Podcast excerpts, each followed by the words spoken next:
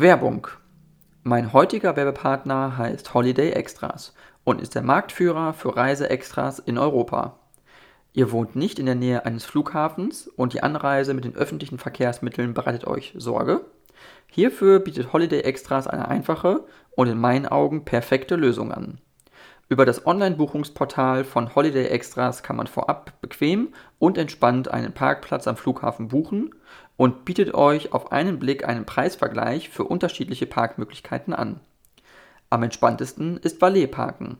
Hier gebt ihr das Auto direkt am Terminal ab und lasst es für euch von einem Mitarbeiter ganz in der Nähe parken.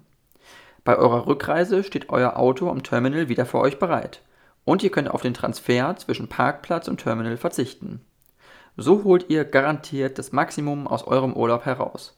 Denn nicht ohne Grund lautet der Slogan von Holiday Extras weniger Stress, mehr Urlaub.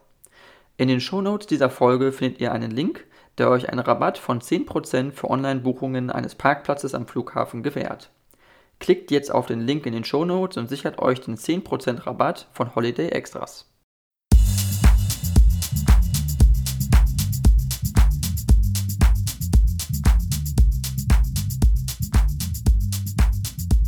Ja, dann äh, vielen, vielen Dank, äh, Frau äh, Büchs, Alena äh, Büchs. Sie sind eine deutsche äh, äh, Medizinethikerin und Sie sind Hochschullehrerin und Sie sind Vorsitzende des Deutschen Ethikrates seit 2020.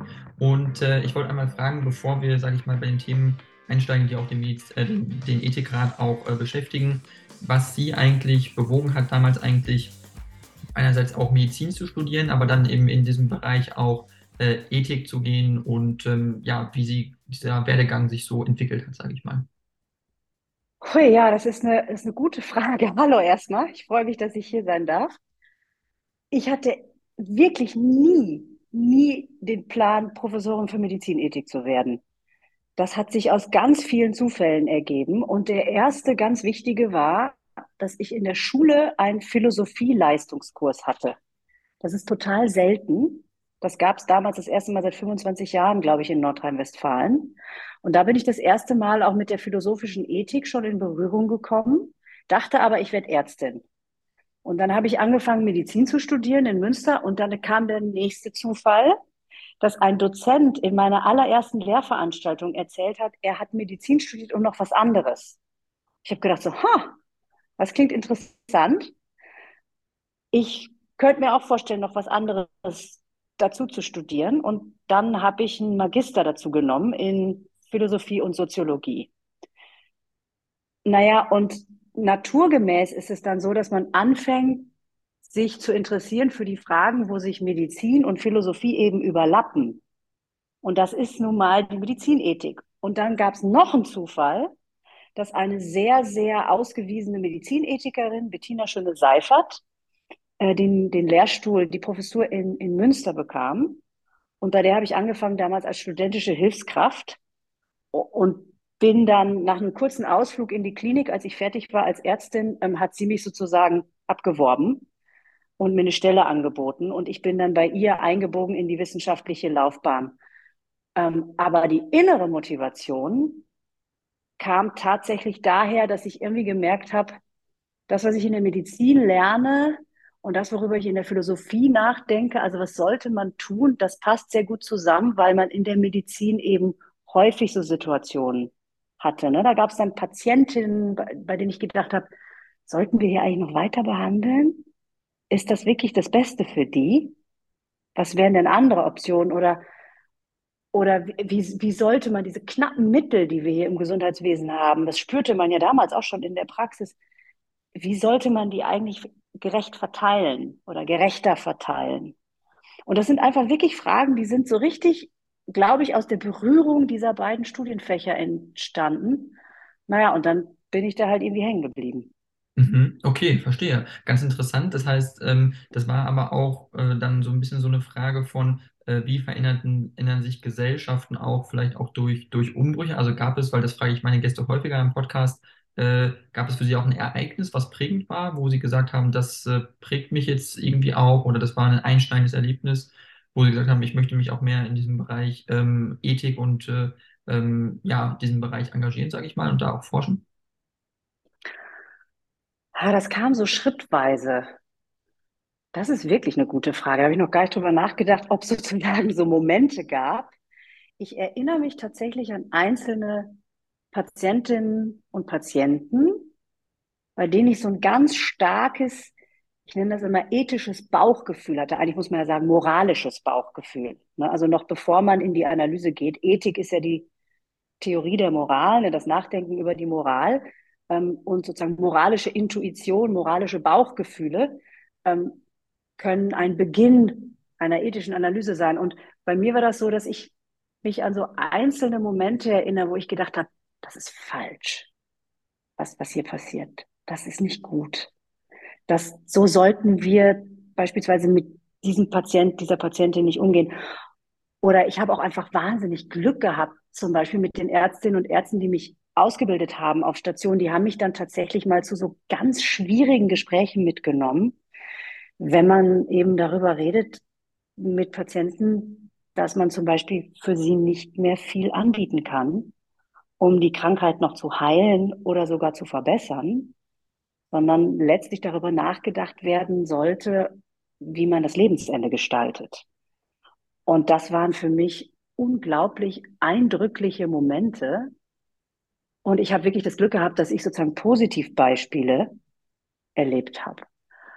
Und das andere waren Dinge, die dann eher im Philosophiestudium passiert sind, dass man Texte gelesen hat, die einen einfach beeindruckt haben, bei denen man gedacht hat, guck mal, da, aus diesem super theoretischen Text, ne, wie philosophische Texte oft sind, super abstrakt, ziehe ich was, was ich direkt anwenden kann, wenn ich darüber nachdenke, wie sollte man jetzt Patienten in bestimmten schwierigen Situationen ähm, am besten begegnen, sie am besten behandeln.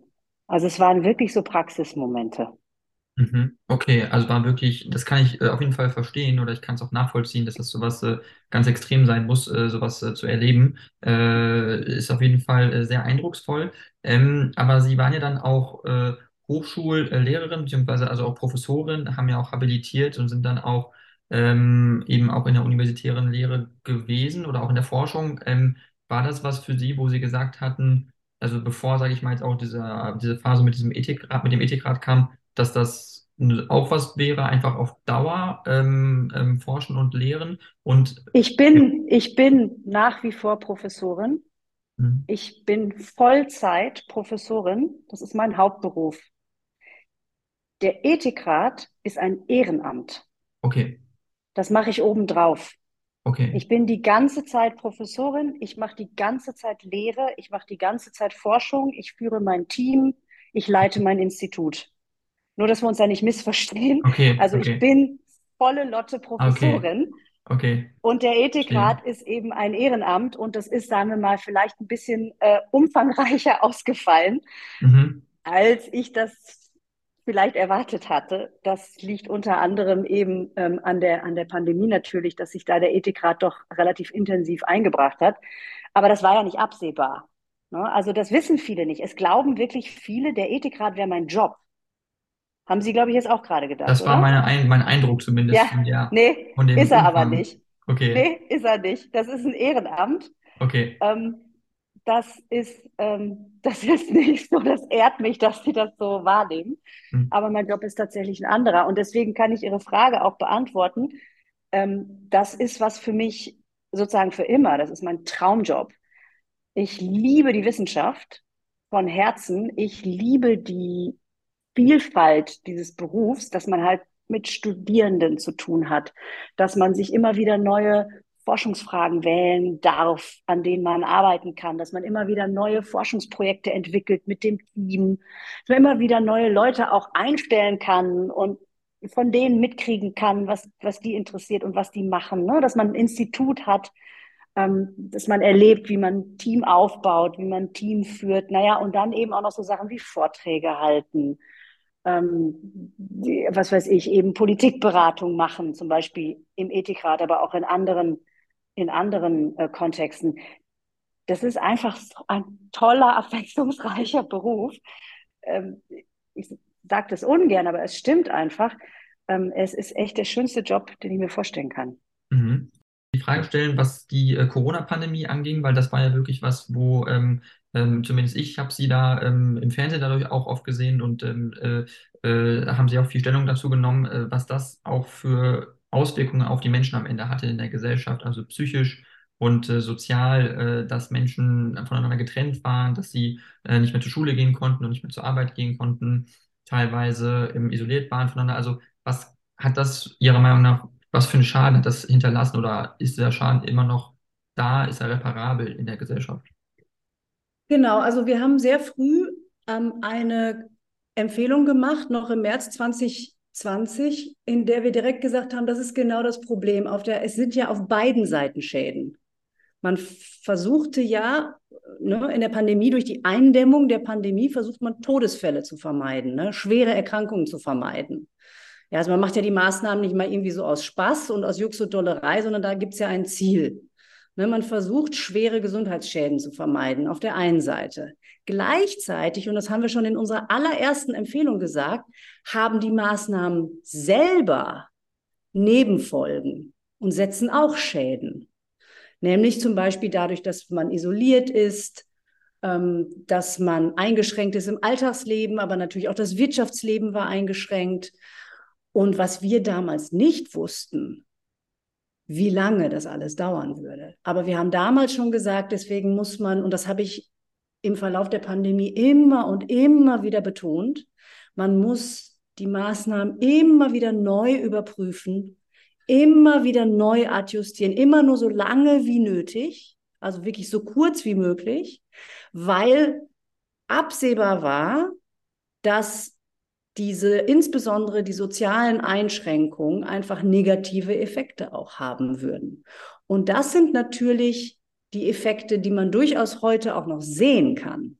Dazu haben wir jetzt ja vor ähm, einem guten halben Jahr auch noch eine Ad-hoc-Empfehlung formuliert, da haben wir uns beschäftigt mit den psychischen, mit der psychischen Gesundheit der jungen Generation, ähm, die ja am Anfang so den ersten Lockdown ganz gut weggesteckt hatten, aber deren psychische Belastung immer höher wurde, je länger die Pandemie gedauert hat. Ne, weil wenn sie einen Abiball verlieren, ist schon schlimm genug, aber wenn sie den zweiten dann auch nicht machen können, ähm, dann ist wirklich blöd. Wenn sie ähm, wenn sie wichtige Momente der Persönlichkeitsbildung nicht haben, ne? wenn sie einfach doch so lange nicht feiern gehen können, die Sportvereine, ja, die Schulen natürlich, also diese vielen, vielen Verluste auf der einen Seite, ähm, das hat die junge Generation sehr belastet und gleichzeitig waren es nicht nur die Maßnahmen, ähm, die die junge Generation belastet haben, denn das sehen wir tatsächlich auch in Ländern wie zum Beispiel in Schweden. In Schweden war die junge Generation kaum eingeschränkt während der Pandemie. Da gab es kaum Maßnahmen bei den Jungen. Und trotzdem hat deren psychische Gesundheit ebenso gelitten. Und zwar ungefähr so wie, bei, wie in Italien, wo es ganz drastische Maßnahmen gab, auch in der jungen Generation. Das heißt, da ist noch was anderes im Spiel. Offensichtlich ist das, oder das ist eine Theorie, das ist wirklich auch noch nicht abschließend erforscht und aufgeklärt. Offensichtlich ist es oder vermutlich ist es auch einfach diese Erfahrung einer solchen tiefgreifenden Krise an sich, ja, die die junge Generation ganz besonders belastet. Und uns war das wirklich wichtig, da auch nochmal eine Rückschau zu halten ähm, und uns genau dieses Thema ganz speziell nochmal anzuschauen, weil die Jungen ja sehr, sehr solidarisch waren in der Pandemie. Sie hatten, ne, sie hatten relativ niedrige Risiken durch Corona selbst, also durch Covid-19 selbst, und haben aber ordentlich gelitten durch die Maßnahmen. Das war eine solidarische Leistung zugunsten derjenigen mit höheren Risiken durch Covid-19. Und wir haben gesagt als Ethikrat, diese solidarische Leistung der jungen Generation, die ist nicht so richtig erwidert worden. Ne, es gab da schon so Förderprogramme, also da wurde irgendwelche nach, also wurde ja ein bisschen Geld in die Hand genommen, gar nicht so wenig. Ähm, gab so ein, so ein Programm aufgelegt worden, wo dann auch irgendwie Nachhilfe ähm, organisiert wurde und so Freizeitangebote. Aber wir hatten den Eindruck, dass wir als Gesellschaft der jungen Generation einfach noch nicht nur Respekt, sondern auch Dank schulden für diese solidarische Leistung und dass es wirklich nicht geht, wenn es denen dann sozusagen die Pandemie äh, ist im Prinzip überwunden, aber den Jungen geht es einfach noch schlecht. Da sind die Zahlen, was psychische Erkrankungen anbelangt, wirklich hochgegangen und die warten ewig auf Therapieplätze. Und es gibt zu wenig äh, Schulpsychologinnen und Psychologen und so weiter und so fort. Ich gesagt, das geht nicht. Ja, denen geht's, wenn es der jungen Generation jetzt schlechter geht, dann muss, muss jetzt diese Solidarität erwidert werden. Dann muss das absolut Chefsache werden. Und deswegen haben wir diese ähm, Empfehlung gemacht, die jetzt nicht so richtig, fürchte ich, politisch gezündet hat. Also ich habe leider, ich beobachte leider nicht, dass sich das jetzt wahnsinnig ähm, verbessert hätte mit der Versorgung. Gott sei Dank muss man allerdings sagen, das sagen uns jetzt die neueren Studien, dass sich die psychische Gesundheit der Jungen trotzdem zu erholen scheint. Aber wir haben auch gesagt, was eben nicht passieren darf, ist, wenn jetzt Energiekrise ist, ne, als dann Russ Russland die Ukraine überfallen hat und es war auf einmal klar, es, es könnte zu, zu ne, wir, wir, werden Energie sparen müssen, die Energieversorgung muss umgestellt werden im Land. Da gab es dann schon gleich wieder, ja, da müssen wir in den Kitas die Temperatur runterdrehen und die, die Schwimmbäder zumachen und die wieder die Sportfarben gesagt, nee, nee, nee, nee, nee. Also jetzt können wir nicht schon wieder die junge Generation irgendwie belasten. Die müssen jetzt außen vor bleiben. Die haben sich wirklich eingesetzt und eingebracht in der Pandemie. Ähm, und das geht jetzt nicht. Also das haben wir relativ deutlich formuliert. Mhm. Okay, verstehe, dass auf jeden Fall da auch Rücksicht genommen wird.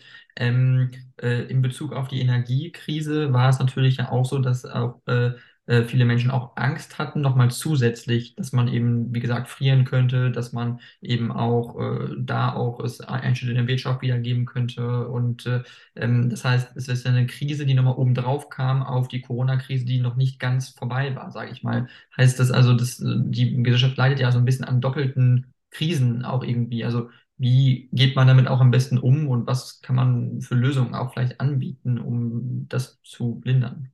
Ja, ich bin sehr dankbar, dass Sie das ansprechen. Das sage ich tatsächlich wirklich ganz, ganz häufig auch öffentlich, wie sehr wir eine Phase gebraucht hätten, als sozusagen äh, ne, zum Ende hin der Pandemie, in der man diese unglaubliche Krise, die wir da hinter uns gebracht hatten, mal ein bisschen gesellschaftlich verarbeitet. Ja, also mal ein bisschen durchatmet, aber auch in Ruhe analysiert, was ist passiert, wie ist es gelaufen, was war gut, was muss man nächstes Mal besser machen. Und auch, ich habe immer gesagt, aufarbeiten, lernen, heilen sind die drei Dinge, die man braucht. Und dann dachte man ja Anfang 22, okay, wir müssen jetzt noch durch diesen Winter und, und, und sozusagen durch das Frühjahr 2022 durch. Dann haben wir es mal geschafft, so halbwegs. Ne? Naja, und dann kam der Krieg. Und da war nichts mit, jetzt können wir mal ein bisschen durchatmen. Da war dann wirklich direkt die nächste unheimlich auch angsteinflößende Situation wieder da. Und eben, wie Sie sagen, diese Stapelkrisen. Dann kam ja auch noch Inflation dazu, Energiekrise und dann über allem auch noch die Klimakrise. Also das ist etwas, das ich zutiefst bedauere. Da kann man nichts machen. Das ist nun mal einfach so. Ähm, aber das war wirklich bitter wirklich, wirklich bitter. Und ich glaube, wir merken das auch. Wir waren als Gesellschaft ohnehin schon unglaublich erschöpft. Und dann kam eben gleich äh, sozusagen, ja, die, die Multikrise. Und da gibt es natürlich keine Lösung, ähm, sondern was man versuchen kann und muss, ist die negativen Folgen von diesen ganzen Krisen. Und das sind eine Reihe. Das ist ein Vertrauensverlust, den wir erlebt haben ähm, durchaus auch in der Pandemie, das ist eine schon auch wahrnehmbare, stärkere Polarisierung öffentlicher Debatten. Das ist so eine gewisse, naja, der Krise auch geschuldete Schnelligkeit, einfach ein unglaubliches Tempo, das auch bei Entscheidungen, auch bei politischen Entscheidungen jetzt einfach da ist. All das sind Dinge, die, die wir haben das genannt, die Widerstandsfähigkeit der Gesellschaft eher schwächen. Und wir haben eine dicke Stellungnahme gemacht, April 2022, ähm, die kaum jemand so richtig mitgekriegt hat, wo wir eine Rückschau genommen haben auf die Pandemie und gesagt haben, was kann man lernen aus der Pandemie? Und da haben wir eine ganze Reihe von Vorschlägen gemacht, was man tun könnte und sollte, um die Widerstandsfähigkeit der Gesellschaft zu stärken. Und da gehören die Sachen, die ich jetzt gerade erwähnt habe. Also man muss wirklich sich bemühen, Vertrauen wiederherzustellen, die Diskussionskultur zu verbessern, gegen Fake News effizienter und besser vorzugehen. Aber wir haben auch über so ganz, ähm, ähm, denkt man wahrscheinlich gar nicht, dass ein Ethikrat sowas sagt, aber wir haben auch darüber gesprochen, dass wir ein Problem haben in Deutschland, Daten effizient zusammenzubringen, schnell zu nutzen. Ähm, wir haben über alle möglichen anderen Dinge gesprochen, also wie man mit Risiko dass wir sozusagen ein Verständnis dafür aufbauen müssen, auch ein gesellschaftliches, dass es eben keine Nullrisiken gibt, sondern dass man sozusagen sehr oft abwägen muss zwischen unterschiedlichen Risiken. Nur Ihre erste Frage. Es ist eben nicht so, dass man nur das eine Problem hat, sondern man hat meistens zwei oder drei oder sogar noch mehr. Und man muss irgendwie gucken, wie kriegen wir eine Lösung hin, die am wenigsten schlecht ist. Das ist das, wozu Krisen einen ja zwingen. Man kann, man kann in Krisen oft nicht sagen, wir, wir kriegen eine gute Lösung hin oder eine gerechte Lösung, sondern man kann sich nur bemühen, es so gut wie möglich und so wenig schlecht wie möglich zu machen.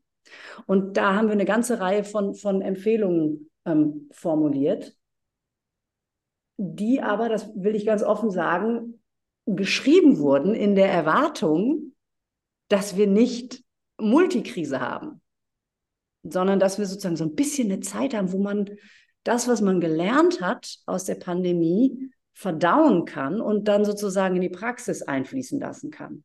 Und die Zeit, die gab es halt nicht.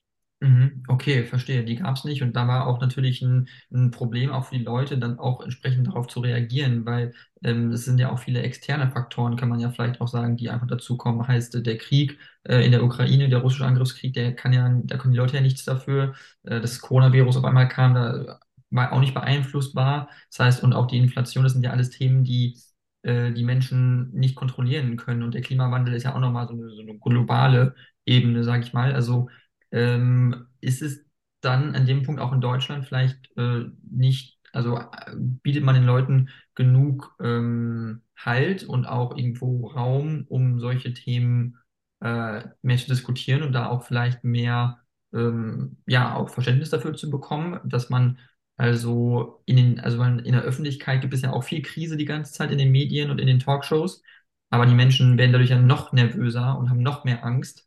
Und äh, anstatt mal auch Raum und Möglichkeiten zu bieten, Lösungen und äh, auch Halt und, äh, und Zuversicht irgendwie zu versprühen, anstatt immer nur Krise, Krise, Krise. Naja, da würde ich zwei Dinge sagen. Also das eine ist, ich glaube, es ist, es, es ist schon eine richtige Beobachtung zu sagen, dass so diese etwas kurzatmigen äh, Formate, na, also insbesondere wenn es so um Pro-Contra geht, ne, die, die, die Talkshows funktionieren ja durchaus häufig auch durch Debatte und die sehr, durchaus auch sehr pointiert. Ne, also es geht ja in der Talkshow nicht darum, eine gemeinsame Lösung zu erarbeiten, sondern äh, diejenigen, die da sind, wollen ihren Standpunkt ihre Position einbringen in eine Debatte. Und das kann durchaus so funktionieren, dass man eine Talkshow sieht und am Ende denkt, da habe ich jetzt echt was mitgenommen, da habe ich unterschiedliche Standpunkte kennengelernt zu einem Thema. Und das hat mich informiert ähm, und ich habe auch festgestellt, was ist mein eigener Standpunkt. Ich habe mich auseinandergesetzt mit den Argumenten, die da vorgebracht wurden. Das kann also sehr gut funktionieren, aber es kann natürlich auch den Effekt haben, den Sie gerade beschrieben haben, dass man davor sitzt und denkt, um Himmels Willen, das ist ja alles fürchterlich. Ja, und, und ich kann hier mit gar keinem Standpunkt richtig mit. Oder warum streiten die sich denn die ganze Zeit? Also ich glaube, es gibt zwei Bedürfnisse, die vielleicht noch ein bisschen besser erfüllt werden könnten, auch in den Medien, wobei ich da wirklich vorsichtig bin. Ich will hier keine Medienkritik machen, ähm, weil ich auch weiß, wie viele unterschiedliche Formate es gibt aber ich glaube, insgesamt gibt es zwei Bedürfnisse, die nicht optimal erfüllt sind. Das eine ist ein Bedürfnis nach einem ernsthaften und sozusagen auch raumgreifenden Austausch oder eine Auseinandersetzung mit schwierigen Themen, die auch kontrovers sind. Und der braucht Zeit. Ja, das können Sie nicht in 20 Sekunden O-Ton machen und das können Sie eigentlich auch nicht mal eben in einer Stunde Talkshow machen. Ja, also eigentlich also die Tief, das Tieftauchende, dass man, das Problem ist ja, das zeigen uns diese Krisen, es ist leider wirklich immer verdammt kompliziert. Es, und so ein bisschen täuschen natürlich diese Formate vor, es wäre eigentlich ganz einfach, weil da sitzt immer einer und der sagt in anderthalb Minuten, wie man es machen muss. Und dann sagt der nächste wie in anderthalb Minuten, wie er findet, dass man es machen muss. Aber eigentlich sind natürlich die Herausforderungen so kompliziert, dass man das nicht in anderthalb Minuten erklären kann, wie man es machen muss. Das heißt, wir bräuchten, glaube ich, erstens, und ich glaube auch tatsächlich, dass viele Menschen sich das wünschen würden, Formate, die da tiefer tauchen. Für sowas in Podcasts zum Beispiel natürlich wirklich gut. Da gibt es ja auch ganz, ganz tolle Sachen. Das ist das eine. Und das andere ist das, was Sie sagen. Ich glaube, es gibt auch ein Bedürfnis danach. Ich würde jetzt gar nicht sagen, irgendwie Zuversicht verströmen. Ja, dann kann man sich auch, was weiß ich, ein Märchen angucken oder man guckt sich irgendwie einen Romanzenfilm an oder so, wenn man so ein bisschen Eskapismus braucht, ne, und ein bisschen mal irgendwie was Positives.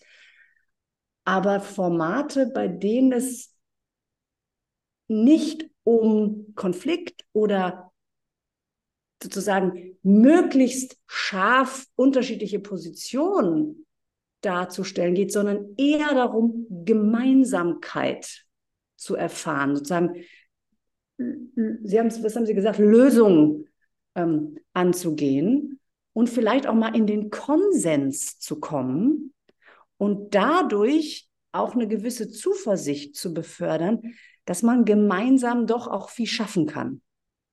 Und das ist, deswegen habe ich das eben mit der Polarisierung erwähnt. Wenn Sie Positionen insbesondere sozusagen sich aneinander reiben und sich schärfen, kann das dazu beitragen, dass sie eben so Polarisierungsphänomene haben, also so eine Art Lagerbildung passieren kann. Und ich wünsche mir immer sehr viel stärker, dass man versucht, das haben wir auch vom Ethikrat gesagt, wir haben so eine Formel ver verwendet, im Wir bleiben. Ja, wir können unterschiedliche Positionen haben und es kann unterschiedliche Argumente geben, oder auch unterschiedliche Wege, ein Problem zu lösen. Aber wir alle sitzen zusammen in einem Boot und müssen in dieser Pluralität irgendwie eine gemeinsame Lösung finden. Und das ist so ein bisschen tatsächlich das, was ich glaube, vielleicht manchmal durchaus in der öffentlichen Debatte zu kurz kommt und tatsächlich auch, wenn ich das mal vorsichtig sagen darf, etwas, worum wir uns im Ethikrat sehr bemühen, weil wir ja ganz plural besetzt sind. Das heißt, wir haben sehr unterschiedliche Standpunkte im Ethikrat und wir diskutieren uns letztlich zusammen. Wir versuchen uns zusammen zu raufen und was Gemeinsames dann zu formulieren. Das heißt, wir bemühen uns gerade nicht Polarisierung zu befördern, sondern das Gegenteil zu machen und das auch transparent zu machen, also nicht zu verstecken, Ne? Nicht zu sagen, wir verstecken irgendwie die Hälfte der Position, sondern sehr transparent zu machen, was sind Argumente zum Beispiel für eine Maßnahme und gegen eine Maßnahme. Und die transparent zu machen und zu erklären, wie die zueinander stehen, wie man die miteinander verbindet oder wie man sie miteinander abwägt. Und dann eine begründete Empfehlung beispielsweise, eine gemeinsame zu formulieren. Und manchmal klappt das auch nicht, dann hat man zwei Empfehlungen und sagt, schau mal, wir haben Position A und Position B na, wenn das für die Politik ist, ähm, wir, wir, wir kriegen diesen Dissens nicht weg, aber wir machen ihn ganz offen, wir machen ihn transparent, wir machen ihn wertschätzend und wir erklären, wo er herkommt. Und am Ende gibt es dann zwei Wege, die beide gut zu begründen sind. Mhm. Das ist das, was wir im Ethikrat viel machen. Okay, verstehe. Ähm, das klingt äh, sehr positiv zumindest und ich finde, es klingt auch sehr äh, konstruktiv, weil das ist ja auch wichtig irgendwo, äh, dass dann auch am Ende die Leute auch ähm, sich mitgenommen fühlen, dass man auch ein Gemeinschaftsgefühl irgendwie hat. Mm, aber dann will ich trotzdem noch einen weiteren Punkt aufgreifen, da hat es aber nichts mit dem Politikthema zu tun, sondern eher dann mit künstlicher Intelligenz, weil das nämlich ein Thema ist, was, womit sich der Ethikrat beschäftigt, weil ich das mitbekommen habe, soweit ich das weiß. Und zwar, äh, wie die Entwicklung dieser künstlichen Intelligenz sich vonstatten geht und was für einen Einfluss auf die Gesellschaft dieser, dieser, dieser haben wird. Ähm, vielleicht können Sie kurz beschreiben, was Ihre Meinung dazu ist und was Ihre Einschätzung ist. Genau, ich wollte gerade sagen, eine Meinung haben wir nicht, sondern wir haben tatsächlich eine relativ ausgearbeitete Position. Das ist die dickste Stellungnahme, die der Ethikrat je geschrieben hat, glaube ich. Mhm. Ähm, also wir wissen noch nicht genau, wie viele Druckseiten es am Ende werden, aber es könnten 500 werden. Also wir sind richtig dick, ist ein wirklich dicker Wälzer. Ähm, und wir haben uns zu ganz, ganz vielen Dingen da geäußert. Und deswegen kann ich auch jetzt nicht in einem Satz den Effekt von künstlicher Intelligenz auf die Gesellschaft ähm, darlegen, weil wir uns das in unterschiedlichen Bereichen angucken und die Effekte sind unterschiedlich. Das sind ja, ist ja eine Technologie, die hat viele Vorteile. Die mhm. kann uns ähm, jetzt schon, aber auch zukünftig Dinge abnehmen, die anstrengend, langweilig oder auch gefährlich sind, auf der einen Seite. Und kann viele Dinge, zum Beispiel in der Medizin, inzwischen teilweise wirklich besser als die Profis, ne? zum Beispiel, was weiß ich, irgendwie Röntgenbilder befunden oder solche Dinge, so einzelne Aufgaben und gleichzeitig hat sie viele Risiken. Und wir beschäftigen uns eben mit beidem und wir sagen, das ist so eine Faustformel, so eine ethische Faustregel. Der Einsatz künstlicher Intelligenz muss die Handlungs- und Entfaltungsmöglichkeiten von Menschen erweitern und darf sie nicht vermindern. Und KI darf den Menschen nicht ersetzen. Also diese Idee, dass man jetzt die Krankenschwester oder die Ärztin oder so ähm, ersetzen können sollte in der Zukunft, ähm, die lehnen wir ganz klar ab. Da sagen wir, das ist sehr problematisch aus vielen, vielen Gründen, die wir darlegen in dieser, in dieser Stellungnahme. Und wir sagen auch, man muss sich die einzelnen Anwendungen, ob es jetzt in der Verwaltung ist oder in der Schule ähm, oder auch die Algorithmen auf Social Media, das muss man sich tatsächlich im Einzelnen anschauen und jeweils gucken, Wer ist davon betroffen, wenn die eingesetzt werden? Für wen bringt das Vorteile? Wessen Handlungs- und Entfaltungsmöglichkeiten werden verbessert? Aber wer ist vielleicht negativ betroffen und könnte dadurch Nachteile erfahren? Und das muss man sich leider tatsächlich im Einzelnen angucken. Ähm, und deswegen kann man das nicht über einen Kamm scheren. Es gibt ja auch nicht die KI. Es gibt so viele unterschiedliche Versionen von dem, was man künstliche Intelligenz nennt, also maschinelles Lernen vor allem. Jetzt gibt es ja ganz relativ frisch, die generative KI, ne? die Chat, also ChatGPT und Midjourney und so weiter. Das sind Algorithmen, äh, das ist die eine Sorte, aber es gibt ja auch andere ähm, Algorithmen, eben zum Beispiel die, die die ähm, Röntgenbilder in der Medizin befunden oder die, mit denen sie irgendwelche neuen Krebsmedikamente ähm, rausfinden können. Also es, es gibt eine enorme Bandbreite. Ähm, und deswegen werden wir uns als Gesellschaften tatsächlich die Mühe machen müssen zu gucken, was wollen wir, wo wollen wir die, was wollen wir denen auch übergeben und wo machen wir uns Sorgen, was weiß ich zum Beispiel, dass bestimmte Berufsgruppen überflüssig werden. Mhm. Okay, verstehe. Weil das ja auch was ist, wo man sagen muss, äh, jetzt nur äh, als Beispiel jetzt, weil es eben das ist, was ja auch wirklich viele Leute eben so beschäftigt, ist ja der Chatbot ChatGPT. Ähm, das, was eben auch eine, eine total praktische Anwendung ist äh, der künstlichen Intelligenz und äh, auch äh, in der Wissenschaft äh, bestimmt äh, Einfluss nehmen wird. Zumindest ich gehe noch äh, zur Uni, ich mache noch mein Masterstudium gerade und auch da ist es durchaus, wird es verwendet, obwohl auch da sich, glaube ich, viele uneinig sind, ist es was, was man sinnvoll verwenden kann für eine Hausarbeit, für eine Masterarbeit, sollte man es verbieten. Ähm, also ich studiere in Kopenhagen zum Beispiel und da ist es so, dass äh, gesagt wird, eigentlich möchte man das nicht. Man kann es zwar für Recherche benutzen, aber in Prüfungen oder so sollte man es nicht verwenden. Und dann gibt es aber andere, die vielleicht dann doch sagen, hm, nee, das würde vielleicht schon Sinn machen. Also von der, vor diesem Hintergrund, auch was Wissenschaft angeht, ist es nicht äh, gefährlich, dass man dann irgendwann auch nicht mehr weiß, ist es von Menschen geschrieben, ist es von einer KI geschrieben, ist es wirklich, ähm, ja, auch menschlichen Ursprungs. Ganz genau. Also eine der Forderungen ist eben Transparenz. Also wir sagen ganz klar, ähm, es ist sehr, sehr wichtig, dass man erkennen kann, was ist von einer künstlichen Intelligenz geschrieben oder gemalt. Ne? Es gibt ja auch die, die Bildproduktion. Äh, ähm, und was ist menschlich? Und da sagen viele, ja, aber das, versch das versch verschwimmt, ne? Und wie will man das denn wirklich sichern?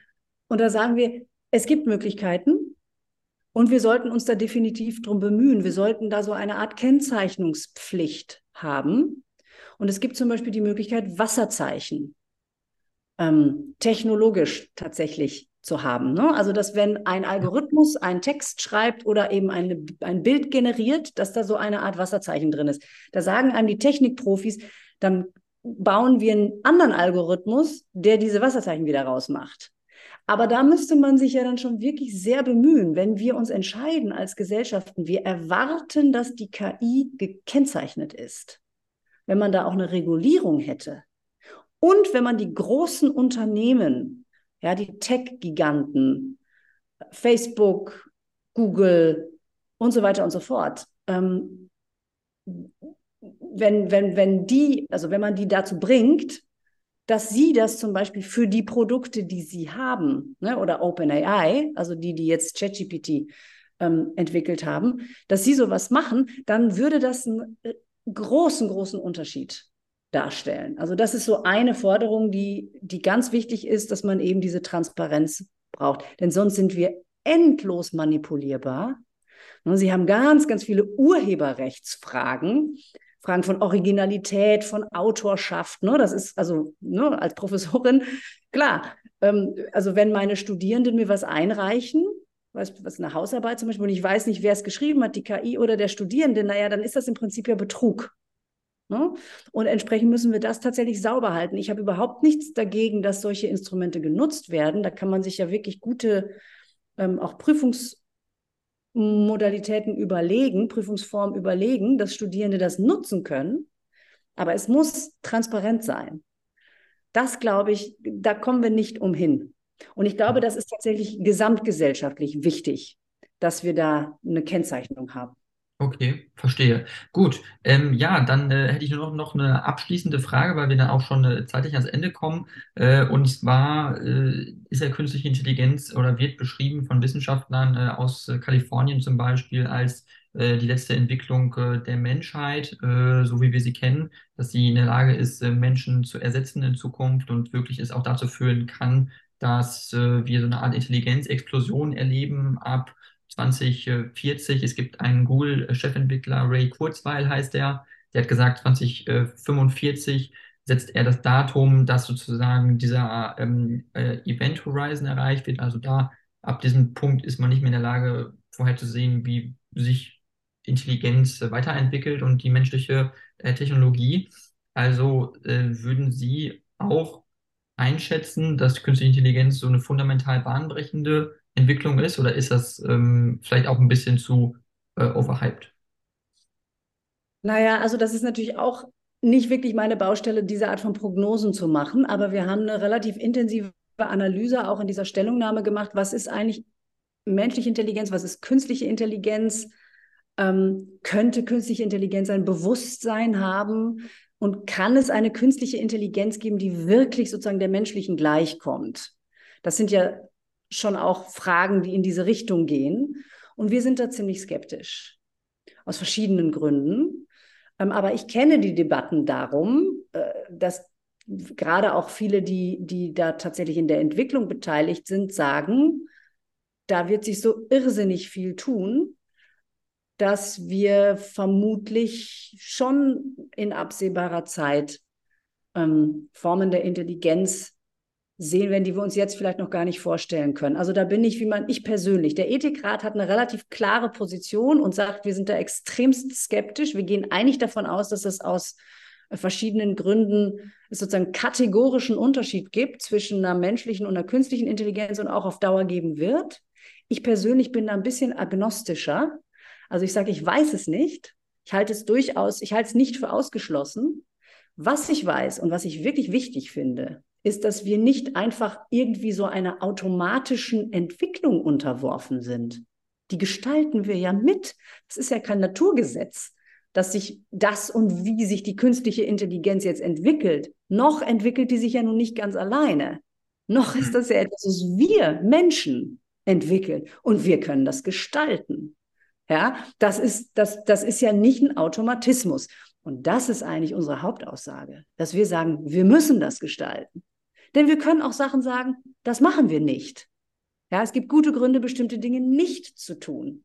Oder es gibt gute Gründe, bestimmte Dinge einzuschränken. Und es gibt gute Gründe, bestimmte Dinge ganz besonders zu fördern und ganz besonders stark zu entwickeln. Und das ist eine Gestaltung von Technologie. Das haben wir in der Vergangenheit mit anderen Technologien auch gemacht. Und das müssen wir unbedingt mit der künstlichen Intelligenz machen, weil die Entwicklung extrem schnell geht, auf extrem hohem Niveau, sehr kommerzialisiert ist. Also sie haben wirklich sehr, sehr große Player, die da sozusagen mitmischen. Das sind nicht irgendwelche kleinen Forschungslabore in irgendwelchen Universitäten oder so, sondern das sind die dicken, fetten, riesigen Konzerne, die wir haben, die Datenkonzerne, die das machen. Und weil eben künstliche Intelligenz sich irgendwann, das durchaus absehbar, selber weiter verbessern wird. Das ist, sind selbstlernende Algorithmen, machen das ja sozusagen im Kleinen jetzt schon.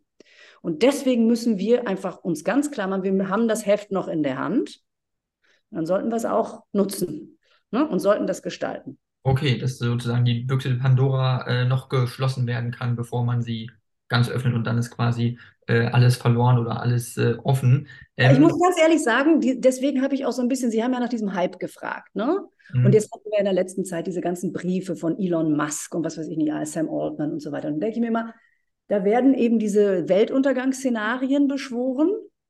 Ähm, und, und da denke ich mir immer, das sind natürlich sind das Risiken, ja, die es gibt. Das sollten wir definitiv vermeiden. Ich meine, was ist gut daran? Was könnte eine Zielsetzung sein, eine KI zu entwickeln, die die Menschheit auslöschen kann? Da gibt es einfach, was sollte das Argument dafür sein? Gibt's nicht. Sollte man einfach gar nicht machen. So, mhm. das ist mal klar. Und gleichzeitig lenken natürlich diese Art von Schreckensszenarien auch ein bisschen davon ab, dass wir jetzt auch schon gestalten und gestalten sollten. Also wir müssen nicht sozusagen an den, an den Weltuntergang denken und den vermeiden. Den müssen wir natürlich auch vermeiden. Aber wir haben jetzt akut schon Technologien in der Welt, die durchaus Risiken und Probleme haben. Und die sollten wir auch schon gestalten. Ne? Also man darf das nicht wie so ein Ablenkungsmanöver verwenden. Mhm. Okay, verstehe. Ja, ähm, dann, äh, Frau Büchs, ich danke Ihnen sehr äh, äh für dieses Interview. Ich fand es äh, sehr interessant, sehr spannend. Und ähm, äh, wenn Sie möchten, noch zum Abschluss, wenn Sie eine Botschaft noch loswerden möchten äh, zum Deutschen Ethikrat oder zu einem Thema, was Sie gerade beschäftigt oder wofür Sie, worauf Sie Aufmerksamkeit lenken möchten, dann können Sie es jetzt gerne noch tun. Sehr gerne. Also erstens haben wir eine Webseite, auf der alles, was wir je geschrieben haben und jede Veranstaltung, die wir je gemacht haben, kostenfrei ähm, öffentlich verfügbar sind. Also wer Lust hat, sich unsere Sachen anzuschauen, kann das immer machen. Und dann ein kleiner Werbeblock. Unsere Jahrestagung ähm, ist am 21. Juni, also nächste Woche, ähm, zum Thema One Health. Also nicht nur die Gesundheit des Menschen, sondern auch die der Tierwelt und der Umwelt. Ähm, das ist ein ganz, ganz spannendes, ganz aktuelles Thema. Ähm, da kann man vorbeikommen und spannende Vorträge äh, und Podien hören.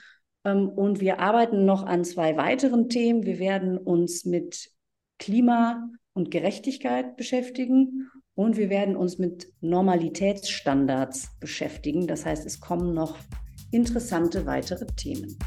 Super, dann vielen, vielen Dank und vielleicht bis zum nächsten Mal.